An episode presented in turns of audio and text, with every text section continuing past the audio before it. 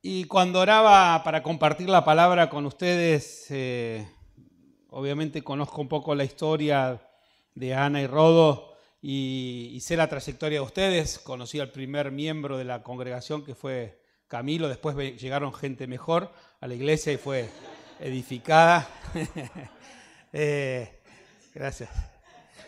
Eh, y pude ver el avance de, Dios en, en, todo lo que Dios estuvo haciendo todo este tiempo, así que me alegro de esta nueva etapa, ¿eh? esta nueva etapa y de todo lo que Dios va a hacer y las cosas que Dios va a traer.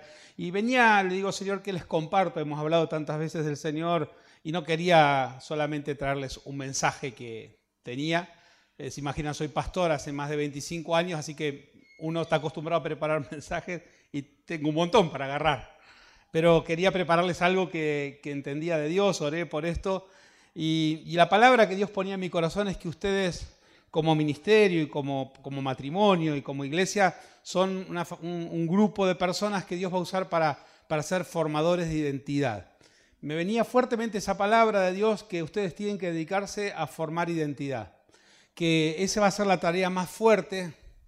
Y cuando vino esta, esta, esta impresión a mi vida de que ustedes son formadores de identidad para la gente, para las personas que vengan. Eh, inmediatamente, claramente vino eso con, cuando veo la trayectoria de la vida de ustedes, porque cuando uno, como en el caso de Rodo y Ana, que tuvieron que adoptar una nueva nacionalidad, eh, lo que significa toda la, la adopción de una, de una, nueva nacionalidad, la adopción de un nuevo tiempo, eh, uno tiene que cambiar formas, eh, las formas de comer, eh, la primera vez que voy a comer a la casa de Ana no tenían pan. ¿Cómo no van a comer sin pan? No, no existe eso. Una, me, empieza, me llaman a comer pasta sin pan. Me daban arroz, me daban. Digo, no, acá no, no es así. Entonces tienen que acostumbrarse a comer distinto, claro. Otra forma de comer, otra forma de, de vestirse, otra manera de relacionarse con las personas, los horarios de ellos a las a las 19, 20 horas, a las 19, vamos a cenar a las 19, me decían. Si a las 19 estoy tomando una merienda, unos mates. A las 19 me invitaba a cenar a las 19, le digo, estás, estás loco, yo hasta las 9 de la noche, 10 no llego. Eh, así que los horarios, ¿no? el cambio de una nacionalidad, muchos de ustedes también vienen de otros lugares, eh, lo que significa acostumbrarse a los cambios, a, una nueva manera de hablar, hasta a veces en el lenguaje, ¿no? Aprendimos unas cuantas palabras, no le voy a decir las palabras que me preguntaba él, porque algunas no, no, se pueden repetir. Me decía, ¿qué quiere decir esto? No, esto no lo digas nunca, nunca en ningún lado. Eh, el nuevo lenguaje, ¿no? aprender nuevas palabras, eh, nuevas relaciones, el cambio de clima, ¿no? el cambio de, de, estación. Hay toda una transformación cultural que, que, uno, que uno tiene que pasar y que ellos vivieron y lograron sobrevivir a eso, adaptarse. Todavía no se hizo hincha de boca, pero bueno, eligió otra cosa, ¿qué va a hacer? Eh, pero ahora puede ser hincha de excursio y lo vamos a perdonar. ¿eh? Tenemos la cancha acá cerca, así que ahora acá somos todos hinchas excursionistas. Eh, y, adaptarse también a, una, a, una, forma de relacionamiento distinto, a una, a una manera de, tratarse distinto, de, comunicarnos distinto. Todo ese cambio cultural ¿no? es, significa despojarse, y ellos han tenido, como muchos de ustedes, hacer un esfuerzo, despojarse de la ciudadanía que traían, despojarse de, eh, desarraigarse de las costumbres y las formas para poder vivir en otra, en otra manera o de otra forma. Eh, ese, ese paso de una forma cultural a otra es un proceso que toda persona que va a conocer a Dios tiene que vivir. Quizás ustedes lo vieron natural, pero es lo que van a tener que hacer con muchas personas que van a pasar del reino de las tinieblas al reino de la luz. Y hay todo un proceso de desarraigo de las tinieblas. No a todos nos resultó fácil rápidamente salir del reino de las tinieblas y dejar toda esa cultura de las tinieblas. ¿no? ¿A cuántos les cuesta luchar con pecados? No levante la mano porque si no eh, el pastor se va a asustar. Pero yo sé que nos cuesta luchar con cosas que traíamos de las tinieblas, mentalidades, pensamientos, ideas, formas de ser, maneras de relacionarnos, que tenemos que desarraigarnos de eso. Y a veces parece que si uno se desarraigara de eso, se queda solo y se queda sin nadie, pero hay todo un proceso de desculturización e inculturización que a todos tenemos que vivir cuando pasamos del reino de las tinieblas al reino de Dios. Y este proceso que ustedes vivieron es el proceso que ustedes van a poder enseñar. Y muchos de ustedes van a tener que, obviamente son, van a relacionarse con gente también de otros países y demás, como les ha pasado, y van a vivir ese proceso. Eh, y, la clave es que ustedes puedan ser formadores de identidad, pero una identidad que ya no está ligada tanto a una nacionalidad. Aunque él dice, yo cada vez soy un poco más argentino, lo escuchás hablar dos minutos y decís, este no tiene nada argentino. Pero, pero bueno, en su corazón, en su deseo está... Pero la, clave no es que él sea más argentino. La clave no es que los que vengan acá sean más argentinos o esta sea una iglesia de argentinos. Porque la argentinidad no es lo que cambia o transforma las naciones, ni, ni, mucho menos. Eh, lo que cambia es la identidad que tengamos marcado en el reino de Dios. Es nuestra identidad marcada por la mentalidad y por el reino de Dios. Por eso todo este proceso que ellos vivieron les va a servir y es un capital enorme para ayudar a la gente a salir de esa identidad de las tinieblas para venirse a una nueva identidad que es el reino de Dios. Y que cuando vivan todo ese proceso de desarraigo, esos sentimientos de soledad, parece esa pérdida de sentido de pertenecer a un lugar y ese, esos miedos y esas dudas en ese tránsito, ustedes los van a poder afirmar. Con la palabra, con la promesa, con la bendición, con, con la experiencia, con el testimonio. Así que creo claramente que ustedes van a ser una iglesia formadora de identidad para muchas personas, principalmente para gente joven, principalmente para personas o matrimonios que se están estableciendo pero también para muchas personas, pero ese va a ser su, lugar principal. De la misma manera que, Dios los trajo de las tinieblas a la luz, a ustedes los trajo de Brasil a Argentina. ¿Eh? Ahora van a poder hinchar por Argentina, van a poder festejar eh, los triunfos nuestros, así que salieron de las tinieblas y vinieron a la luz. ¿eh? eh de la misma forma, ¿ves? De la misma manera en que Dios nos trasladó de un lugar a otro y nos cambió la ciudadanía, ya nosotros no somos más solo ciudadanos de Argentina. Dios nos dio una ciudadanía mayor, que es la ciudadanía del reino de Dios. Y esa ciudadanía tiene muchas cosas que tienen que ver con lo legal, pero muchas cosas que tienen que ver con la experiencia. Porque de esto se trata la construcción de la identidad. La identidad es algo que por un lado se hereda y por otro lado se construye. Uno hereda ciertos aspectos de la identidad. Yo soy rubio de ojos claros porque mi papá era así, era un alemán de rubio de ojos claros. No, mi viejo era un morochón, argentino, cordobés, y bueno, yo heredé sus genes, así que hay parte de la herencia que uno recibe, el nombre, yo no elegí, pero tengo el mismo nombre que mi papá, eh, algunos aspectos, formas, cada vez me parezco más a él, ¿no? Cada vez que envejecemos nos parecemos más a los padres. Eh, así que en ese sentido uno tiene una, herencia que recibe, en lo genético, en lo biológico, en las costumbres, en las formas culturales, en la manera de hablar, en la manera a veces de expresarnos o a veces de construir nuestras vidas familiares, pero también hay una, hay una herencia, que se, una identidad que se construye. Hay una identidad no solo que se hereda, sino que se construye. Y nosotros tenemos que aprender en esto de ser formadores de identidad, de recibir la identidad por, eh, por herencia y esa la recibimos por fe, lo que Dios dice que somos. Esa es la herencia, es lo que Dios dice en la palabra que somos nosotros. Encontramos en el texto, especialmente el libro de Efesios, un montón de palabras que habla acerca de quiénes somos en Dios. Todo lo que dice ahí es la herencia, es la identidad que Dios nos da y la recibimos por fe. Es lo que heredamos. Pero ahora no podemos quedarnos solo con eso, porque si no queda la identidad fragmentada. Si yo solamente recibo por fe y lo creo, y, tomo esa palabra, pero nunca la encarno, mi identidad queda fragmentada y quedo frágil. Por lo tanto, en el tránsito con Dios o en el caminar con Dios, la clave es que todo eso que yo heredé por la palabra de Dios, por la decisión de Dios, por la voluntad de Dios, todo lo que Dios dijo, ahora yo lo empiezo a experimentar. Entonces, si la palabra dice que yo soy su hijo, yo tengo que tener experiencias con Dios como hijo su, cuidado, su confianza, la seguridad, la contención, la provisión, el alimento. Entonces voy a empezar a vivir un montón de experiencias como hijo. Me voy a colocar en mi relación con Dios y voy a experimentar cómo Él me protege, cómo Él me aconseja, cómo Él me cuida, cómo Él me acompaña, cómo Él me provee, cómo me ayuda. Lo voy a conocer a Dios como Padre. Y entonces en esa experiencia ya no solamente sé que, es, que soy hijo de Dios, sino que ahora construí mi identidad como hijo de Dios. Y cuando eso va pasando. Dios dice que yo soy parte de su cuerpo, soy, soy cuerpo de Él, soy parte de la familia de Dios. Entonces, no solamente tengo que creer que somos una familia, ¿no? la Biblia dice que somos una familia nosotros, ¿eh? que Dios nos ha constituido hermanos, la relación más profunda y eterna que va a perdurar por siempre. Es la única relación que nosotros vivimos acá en la tierra que va a durar por la eternidad.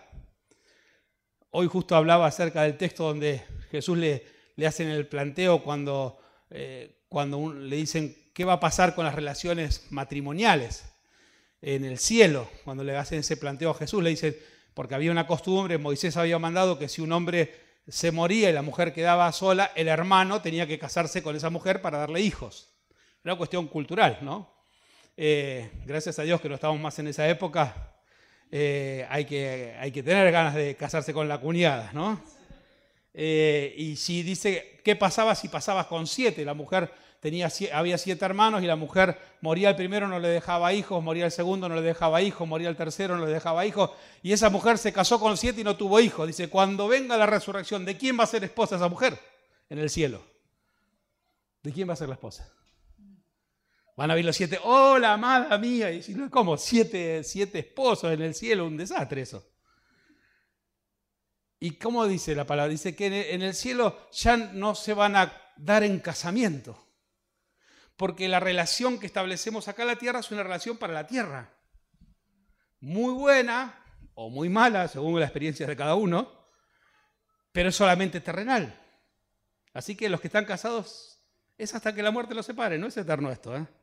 ¿Eh? No es sufrimiento eterno, es hasta que la muerte los separe. Así que aguanten un poquito más, nada más, y está todo bien. Y si la están disfrutando, mejor. ¿eh? Así que siempre ganamos. ¿eh? Si la están pasando bien, luego va a ser mejor. Y si la están pasando mal, es apenas un poco de tiempo, pero la eternidad, esto no va a continuar. Así que ya le dije a Vicky, cuando veamos el cielo, voy a decir, hola hermana Vicky, ¿cómo le va? Y voy a seguir, porque no va a ser mi esposa en el cielo. Qué loco eso, ¿no? Pero sí va a haber una relación de intimidad, de acercamiento, de construcción, porque hemos construido una relación y evidentemente haremos cosas juntos, pero una relación mucho más profunda que la que vivimos hoy. Porque ahora ya no seré solo uno con ella, sino que experimentaremos la plenitud de la unidad todos. Ahora todos, eso que ya somos uno, el misterio de la unidad de la iglesia, se va a expresar de una forma mucho más grande, mucho más profunda, y entonces la, la relación más profunda que vamos a tener es la relación de hermanos. Por eso es tan importante entrenarnos en casa. Por eso digo yo que el matrimonio es la escuela del amor, es el lugar donde uno aprende a amar, no es el lugar para ser felices solamente. Somos felices, somos tristes, nos reímos, lloramos, nos alegramos y tenemos conflictos, pero perseveramos en el amor porque tenemos que, esa capacidad de aprender a amar. Y entonces cuando lo hacemos en el ámbito familiar, lo podemos reproducir en la iglesia. Cuando hacemos esto con nuestros hijos, de amarlos, de entregarle todo, de ser generosos con ellos, de buscar ¿no? los que somos padres, buscar el bien de nuestros hijos y que ellos maduren y crezcan y hasta que nos superen. Los padres queremos que los hijos nos superen, que nos pasen por arriba, que lleguen más lejos que lo que llegamos nosotros. Esa, esa generosidad que aprendimos en el ámbito de la familia lo tenemos que traducir en la vida de la iglesia. Entonces cada persona nueva que llega al reino de Dios, que es casi como un hijo, entre comillas, las personas que se acercan queremos que, que avancen, que crezcan, que nos superen. Entonces aprendimos la generosidad en la vida familiar, en la vida intrafamiliar, y luego la queremos expresar en la vida de la congregación. Porque en definitiva con esas personas vamos a construir una relación para siempre. Y de esto se trata. Entonces, eh, no solamente sé que soy parte del cuerpo de Dios, sino que construyo experiencias para tener un sentido de pertenencia, para, para que mi identidad esté ligada a relaciones sanas, relaciones profundas, relaciones que perduren. La iglesia debe tener relaciones que perduren en el tiempo. No importa después a dónde Dios nos lleva, lo importante es las relaciones que perduren, que uno pueda profundizar relaciones. Por eso yo debo no solo recibir la identidad, sino eh, eh, experimentarla construirla. ¿Y cómo, cómo sigo construyendo eso? Con la palabra de Dios. La palabra me va construyendo. Porque la palabra tiene poder para integrar. La palabra tiene poder para crear. Y como la identidad se está formando, estamos formando una identidad en Dios, entonces la palabra lo que va a hacer es ir construyendo, ir integrando mi vida. Esa palabra que tiene poder para dar vida va concertándome, va, va uniéndome, va fortaleciéndome y va haciendo de mí una persona completa. Y entonces no voy a tener una identidad fragmentada. Por eso nosotros tenemos que trabajar en ser formadores de identidad y principalmente ustedes van a tener esta tarea porque están en un mundo donde una de las cosas más frágiles es la carencia de identidad. Hay una crisis de identidad. Hay una crisis enorme de una búsqueda de identidad y una, una búsqueda de sentido identitario en cualquier cosa. La gente quiere, quiere encontrar eso y no, no lo encuentra. Por eso eh, nosotros tenemos que sacar a la, a la iglesia de esa de esa identidad fragmentada. Y digo fragmentada porque, porque a veces escuchamos mucho la palabra o tenemos referencia mucho de la Biblia o tenemos referencia de lo que el texto dice, pero no lo hemos experimentado. Y tener mucha referencia de la palabra, pero no experimentarlo, te fragmenta, te hace frágil. Y ustedes tienen que lograr esa combinación entre lo que la palabra dice y lo que nosotros hacemos. Por eso no se trata solo de eh, de tener una iglesia cúltica, sino de tener una iglesia que experimente a Dios. Que experimente a Dios en todo lugar. Que, que reproduzca la vida de Dios. Porque si hay algo que no se puede comprar, es la experiencia con Dios. Si hay algo que no se puede vender es la experiencia con Dios. Eso cada uno tiene que construir su propia experiencia con Dios. Cada uno tiene que apasionarse por Dios. Cada uno tiene que tener ese amor por Dios. Eso no te lo suplementa nada, ni un culto, ni una reunión, ni un grupo. Tu experiencia con Dios, tu, tu amor por Dios es algo que vos tenés que construir a lo largo de toda tu vida. Porque entonces cuando nuestra pasión por Dios y nuestra construcción de la relación en la comunidad de fe se mantiene, se empieza a ser visible el reino de Dios. El reino de los cielos en la tierra. ¿Viste la palabra cielos y tierra? fueron dos palabras usadas en la Biblia y que muchas veces están, parece, separadas, ¿no? Decimos, los cielos lo vemos como algo allá, donde está Dios, donde están las personas que mueren, donde están los ángeles, y la tierra sabemos, la tierra donde estamos nosotros todos los días. Pero en, en el comienzo no fue así, cielos y tierra eran una sola cosa. El cielo estaba en la tierra y Dios tenía comunión con el hombre y en el Edén la vida del cielo transcurría en la tierra. Ahí hubo una relación directa entre cielo y tierra y por el pecado de la humanidad eso se separó. Pero Cristo a qué vino? A traer el reino de los cielos a la tierra. Y entonces ahora la iglesia tiene ese propósito de que el cielo se venga a la tierra, pero no solo en la experiencia privada, personal y particular de la adoración de uno con Dios. Eso es una parte, un aspecto, pero no queda ahí, sino en la, en la vivencia diaria de nuestro compromiso y de nuestra labor por, porque la gracia de Dios se expresa en el lugar donde estamos. Porque nosotros tenemos una historicidad, estamos en un lugar. Por alguna razón ellos están en Argentina, no en Brasil. Por alguna razón ustedes están en este barrio. Por alguna razón Dios los coloca en un lugar, en un tiempo particular, en un momento histórico, para que Dios se haga visible en ese momento. Entonces tenemos que hacer que esa experiencia que está en nosotros del cielo en nuestra vida, al conocer a Dios, ahora se vea en la tierra en la tierra donde estamos, en el lugar donde estamos. Por eso, como decía Vicky, la oración no funciona diciendo, Señor, anda a salvar a los perdidos que están en la esquina. Señor, anda a ayudar a aquellos que se están drogando. Señor, anda a salvar a aquellos que están perdidos en una cárcel. Señor, anda a salvar a aquella gente que es violenta en las casas y en los barrios.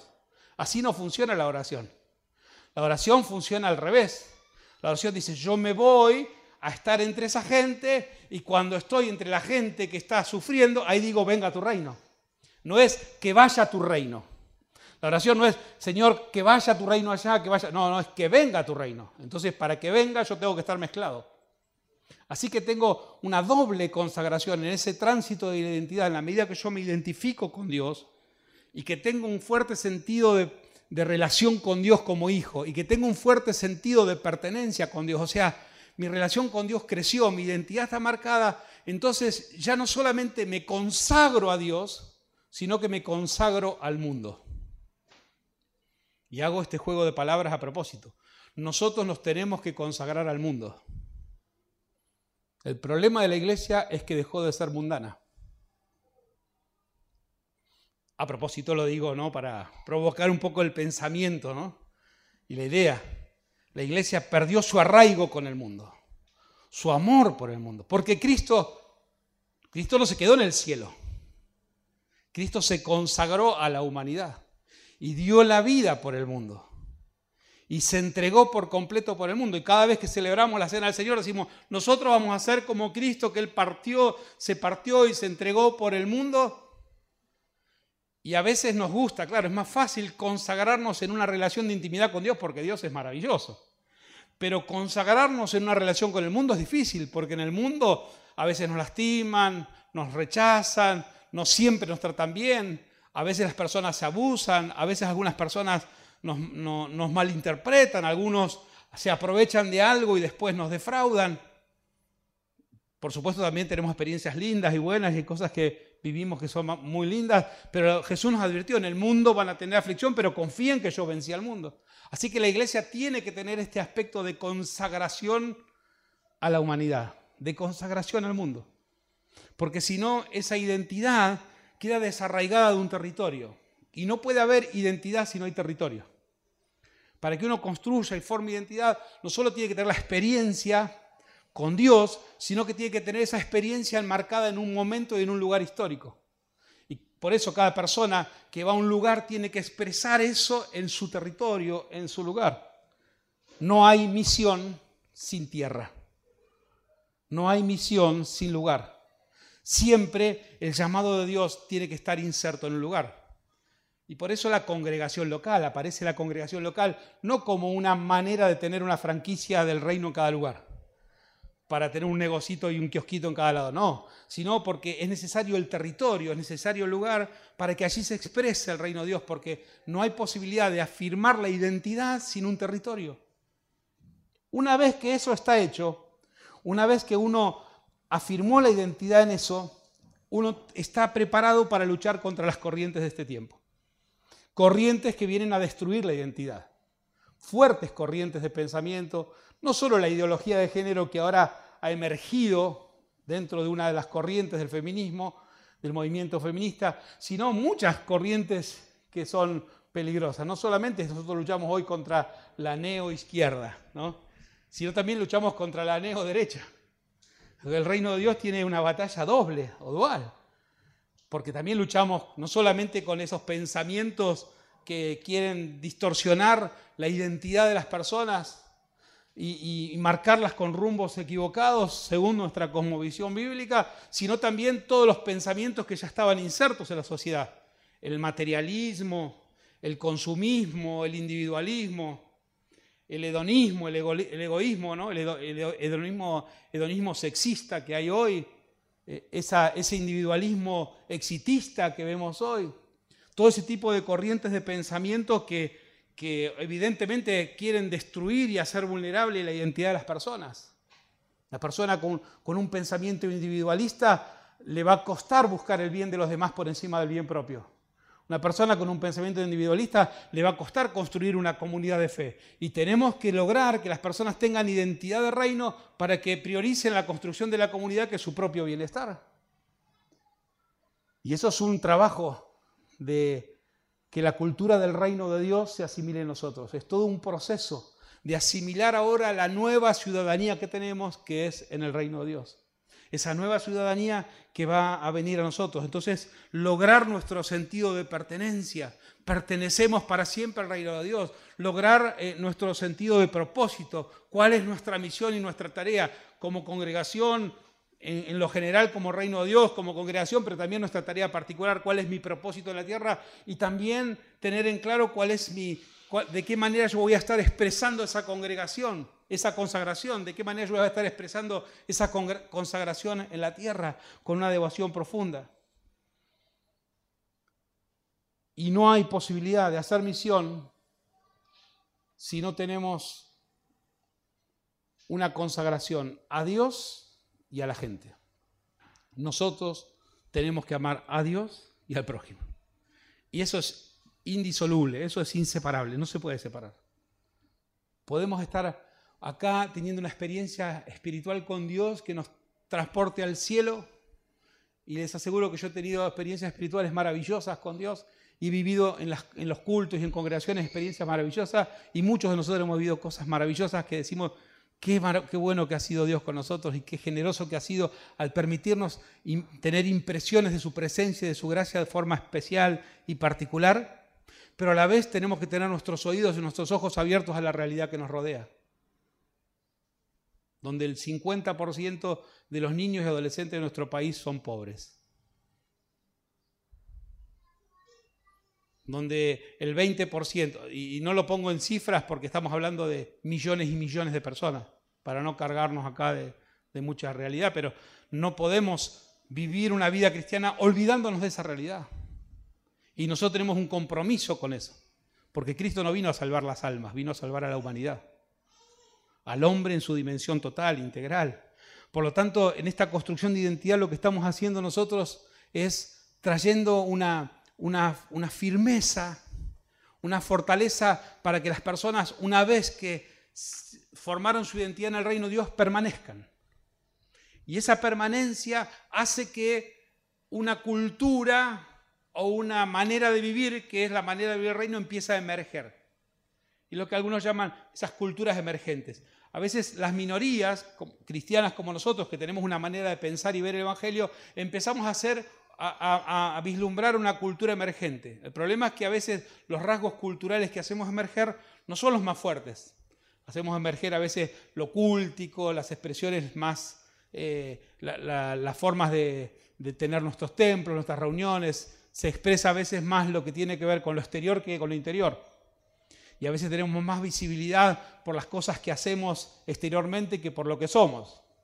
Bueno, eso no es es imposible que no pase, pero la clave no es que se, que se haga visible lo que hacemos. La clave es que se haga visible lo que somos. Porque la iglesia no tiene que cobrar identidad en lo que hace, sino en lo que es. Por eso lo que nosotros tenemos que lograr es que en esa, en esa formación de la identidad lo que se vaya viendo sea el carácter más que las cosas que hacemos. Porque lo que va a perdurar del reino de Dios es la manifestación del carácter de Cristo en nosotros. Las cosas se pueden hacer más grandes, menos grandes, más visibles, menos visibles, más extraordinarios, pero lo que va a incidir, lo que va a cambiar, lo que va a realmente bendecir la tierra donde estamos es cuando el carácter de Cristo se hace visible a través de la iglesia. Por eso necesitamos construir la identidad. Y este es un proceso en el que estamos y que Dios no va a, a dejar de estar, porque si nosotros logramos que eso perdure por un tiempo en nosotros, en una comunidad de fe, en una congregación, y que esa identidad se forme, empieza a, emerger algunos rasgos culturales que le van a hacer mucho bien al lugar donde estamos. Pero si ahora eso continúa por otra generación y por otra generación, entonces ahora empieza a salir lo que se llama la cultura superior del reino que empieza a afectar ya no a una persona, sino a familias y a generaciones. Y acá tenemos que aprender del ejemplo, y me remito ahora a, Moisés. Moisés tuvo toda una transformación cultural, ya sabemos quién era, no voy a contar toda la historia, y si no, lean un poco la historia de él. Y en un momento Dios lo llama, responde al llamado, y cuando va en ese llamado se le acopla una persona como Josué. Y Josué, siendo un jovencito, aprendió, aprendió de Moisés, de verlo. Cruzaron el Nilo, eh, eh, fueron, el, perdón, cruzaron el Mar Rojo, eh, fueron al desierto, vieron tiempo del desierto, vieron la provisión de Dios, tuvieron un montón de batallas, vio la frustración del pueblo, la rebeldía, creció al lado de Moisés, se formó y dice la palabra que cuando Moisés murió en, en Josué, en el capítulo 1, muere Moisés y ¿qué hace Dios? Le dice a Josué, Josué, ahora sos vos el encargado de llevar la bendición y de seguir con esta tarea con el pueblo hacia adelante. Y ahí vemos una conexión intergeneracional. Por eso la iglesia que hace que una cultura pueda ser modelada y que forme una identidad tras otra, es la iglesia que logra una conexión intergeneracional. Ser formadores de identidad es conectar una generación con la otra y otra generación con la otra. Y cuando logramos conectar cuatro generaciones, entonces hemos marcado un rumbo. Y eso lleva tiempo. Y eso lleva todo un proceso y algunos lo tienen que hacer.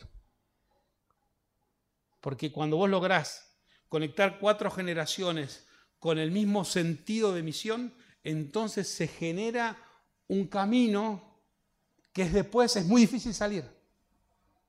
Porque hay una marca y un registro de Dios en eso. Moisés logró esa conexión intergeneracional con Josué, pero Josué se embaló tanto por lo que tenía que hacer. Hizo tantas cosas y maravillosas porque tuvo un montón de batallas, tuvo que hacer la conquista, tuvo que asentarse en la tierra, tuvo que llevar el, pueblo a la tierra prometida, tuvo que desparramar la tierra, tuvo un trabajo enorme, pero algo se le olvidó porque dice el libro que cuando llegó eh, en la época de los jueces, en la época que Josué muere, jueces en el capítulo 2 y capítulo 3, dice que Josué muere y luego aparece una generación que no conocía a Dios. Fue maravilloso todo lo que hizo, pero la generación siguiente no conocía a Dios. Y entonces dice el texto más adelante en jueces que cada uno hacía lo que bien le parecía.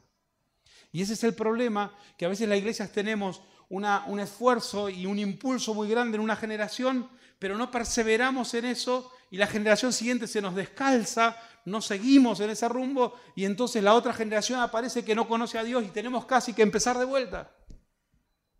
Y ya que ustedes están en este proceso de inculturización y en este proceso de nueva ciudadanía y en este proceso de hacerse argentinos y experimentándolo, claramente todo ese proceso es el proceso que hay que enseñarle a la gente que pasa de las tinieblas a la luz.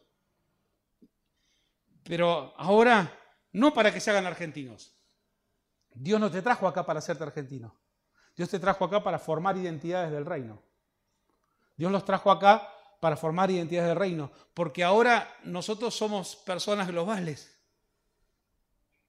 Y muchos de ustedes van a estar acá, van a formar su identidad o afirmar su identidad o formar aspectos de la identidad que quedaron descalzados o fragmentados, los van a tener que afirmar para luego en el lugar donde Dios los ponga, en distintas partes del mundo, Ahí ustedes pueden manifestar la identidad que tienen en Cristo Jesús. Por eso una iglesia misionera es una iglesia no solamente que tiene una obra misionera en un lugar, sino es una iglesia que puede llevar gente con una identidad a otro lugar y manifestar el reino de Dios en ese lugar. Y ustedes van a tener esa, esa labor misionera. Yo veo que en ese sentido, en el espíritu, que ustedes van a recibir gente, formar gente y van a soltar gente. Todo el tiempo. Todo el tiempo va a estar entrando y saliendo, entrando y saliendo, entrando y saliendo. Y en ese proceso afirmar identidades, afirmar identidades, para que cada uno que vaya a la cultura que vaya o al lugar que vaya no se sienta atravesado por, la movida y por, por el impulso de desarraigo, por el impulso de transformación cultural de ese tiempo, sino que pueda estar sostenido por la identidad que tiene en el reino de Dios. Y para eso van a necesitar mucha palabra de Dios, mucha palabra de Dios mucha experiencia en la palabra, mucha encarnación de la palabra y mucha práctica de la palabra. Así que no se permitan tener una palabra de Dios, recibir una palabra de Dios y luego dejarla sin experimentar. Cada vez que Dios les hable una palabra, busquen la forma de experimentarla. Busquen la forma de ponerla en práctica, aunque se equivoquen. Porque ahí es donde se arraiga en esa, construcción de la experiencia con la palabra, la palabra se va haciendo carne y entonces ya no necesito ni memorizarla, ni recordarla, ni repetirla. Las tengo adentro, encarné la palabra. Y cuando nosotros logramos encarnar la palabra, pasa cielo, tierra, pero la palabra permanece para siempre. Pasa lo que pasa. Se puede venir todo abajo, pueden fallarnos las personas más amadas, pueden defraudarnos las personas más queridas, pueden las personas que tenemos allá como nuestros ídolos o como las personas, nuestros referentes espirituales más grandes, pueden caerse al piso, pero si hemos encarnado la palabra, eso nos va a doler, nos va a hacer llorar, nos va a provocar dolores, pero nosotros vamos a estar afirmados y vamos a seguir haciendo lo que Dios nos pidió. Por eso necesitamos seguir construyendo identidades y me parece que ustedes van a ser una congregación que va a contribuir mucho en el reino de Dios en este sentido. Jóvenes que están eligiendo una vocación, que están empezando un tránsito, que están comenzando una familia, que están tomando decisiones, pero que principalmente van a tener una formación de una identidad fuerte en el reino de Dios. Por eso la clave es que Cristo abunde en ustedes. Y entonces el desarraigo, la inculturización, el proceso de, de crisis de identidad y todos los cruces de los pensamientos y las filosofías de la época no van a ser tan graves para ustedes. Porque no, no alcanza con solamente hacer una batalla contra la ideología de género, porque mañana viene otra ideología y hay otros cruces de ideologías que son tremendos, los cruces de ideología que hay en la sociedad. Entonces no podemos centrarnos en uno, tenemos que trabajar para afirmar nuestra identidad en Cristo. Y en, ese, en, esa, en esa firmeza vamos a soportar lo que venga. Y cuando nosotros logramos eso, como dije antes, hacer una conexión de una generación a otra, por eso a las actividades de jóvenes no vengan solo los jóvenes. disculpame. Venga el que quiera. Los jóvenes se van a quedar hasta las 4, ¿no? El resto se va a ir a las 11 como Anita, que los que tienen hijos. Pero logren esa conexión.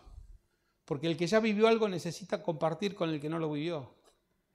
Y luego otro. Y claro, no, disculpame, ¿no? Pero, pero necesitamos esa. Y luego los que están, los que son más grandes, tienen que hacerlo con los niños. Y esa, esa, esa conexión no se puede perder. Si ya te casaste, ya dejaste de estar, no perteneces más acá. No, no. Necesitamos la experiencia del que se casó, las luchas del que se El que se casó necesita eso también. Volver a, ver eh, eh, las experiencias del otro y esa, esa, esa, esa relación. Claro, cada, actividad tiene su prioridad y cada actividad tiene su énfasis y está muy bien. Me gustó lo de comer choripán. No lo del fitness, no. Vengo si quieren como choripán y después sigo ustedes hagan la actividad física luego.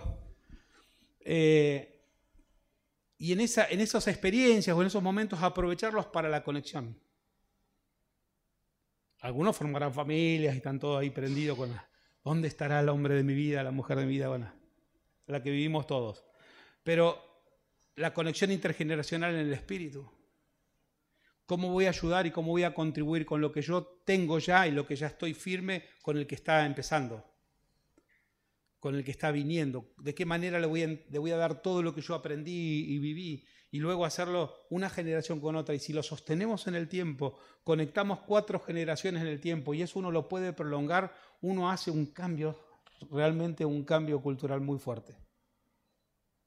Y nosotros tenemos que perseverar en eso. Y Dios los va a poner. Y dentro de 20 años, Rodo va a venir viejito ¿eh? a la reunión de jóvenes 20 años, a los 50, ¿no?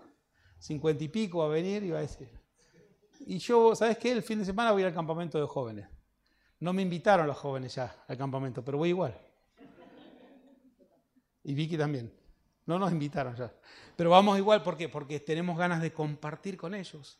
Pero no predicarles, compartir la vida. Porque yo sé que tengo cosas del Espíritu que necesito transmitírselas. Y sé que hay cosas que ellos están viviendo que me va a hacer bien a mí. Y en esa conexión nos vamos edificando mutuamente. No hay un sentido de superioridad, sino hay un sentido de amor. No hay un sentido de que voy porque me siento superior, voy porque los amo. Estoy porque, porque son mi familia. Y entonces las relaciones ya no se construyen en jerarquías, en roles, sino que construyen en el vínculo del amor, en un vínculo pacífico porque estas relaciones van a durar para siempre. Y en la construcción de la identidad necesitamos relaciones fuertes. Porque muchas veces alguno tiene frustraciones en ese crecimiento con Dios y si no tiene relaciones fuertes en el reino, queda descalzado y a veces queda solo y a veces no sabe cómo seguir. necesitamos construir relaciones que duren para siempre. Para que ya no haya en este mundo global esos fraccionamientos de identidad, esas identidades difusas, esa inseguridad, y tampoco caigamos en esos fundamentalismos identitarios, sino que podamos construir la cultura del reino de Dios que nos va a hacer tanto bien. No hay nada más lindo que poder amar a Dios y amar a su iglesia. Están en un lugar precioso que no es solamente esto, sino que están en el reino de Dios y en la iglesia de Cristo. Y con todas las dificultades que tiene la iglesia de Cristo, es lo que Dios dejó como respuesta para este mundo. Así que fortalezcamos y amemos la iglesia de Cristo. Hagamos que la iglesia de Cristo pueda tener una identidad arraigada en Él, que el carácter de Cristo sea lo más visible y usemos todos los recursos para que Dios sea manifestado en nosotros. Porque entonces cuando Cristo sea formado en nosotros, la gente va a creer. Y la clave de una evangelización eficaz es esa. Cuando la unidad se manifiesta y el amor se deja ver, la gente cree. Entonces no tenemos que inventar campañas para que la gente crea, que no, no digo que estoy en contra de las campañas, pero no puede ser nuestra principal estrategia una campaña. Una campaña puede ser algo que acompañe, pero la campaña puede ser la principal estrategia de evangelización de la iglesia. La principal estrategia de evangelización de la iglesia tiene que ser las relaciones, el amor y la unidad. Lo demás puede acompañar como estímulos, como esfuerzos, los eventos que hacemos. Una iglesia no puede sostenerse por los eventos, ni siquiera por la estrategia de las células. Son estrategias que pueden servir, que pueden ayudar. Pero la iglesia se, está concertada y unida en el espíritu por las relaciones que formamos. Y si perdemos de vista eso, nuestra identidad empieza a fragmentarse. Por eso lo más maravilloso es poder hacer amigos en el reino de Dios. No el amiguismo, sino amigos verdaderos, donde primero está nuestro amor y nuestra fidelidad a Dios y también nuestra fidelidad hacia los demás. Porque el que ama a Dios pero no puede amar a su hermano, entonces nunca aprendió a amar.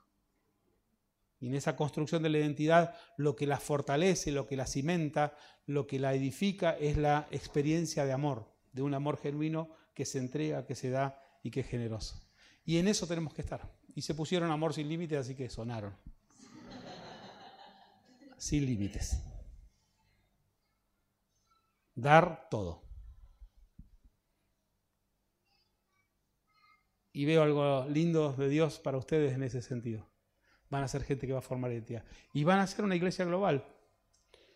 Y no, para eso no necesitan ser una multitud ni tener mucho dinero, necesitan formar identidades. Porque una persona con una identidad clara se para en cualquier parte del mundo y hace lo mismo. Lleva el reino de Dios.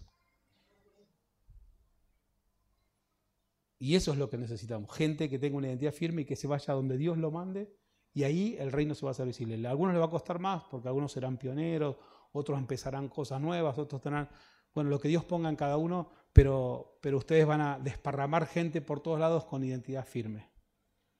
Y que no sea dependiente de ustedes, sino que sea dependiente del Señor y con ustedes la dependencia que tenga sea una dependencia de amor. Ni una dependencia económica, ni una dependencia jerárquica, sino una dependencia de amor. Y entonces ahí las cosas se construyen mucho mejor. Amén.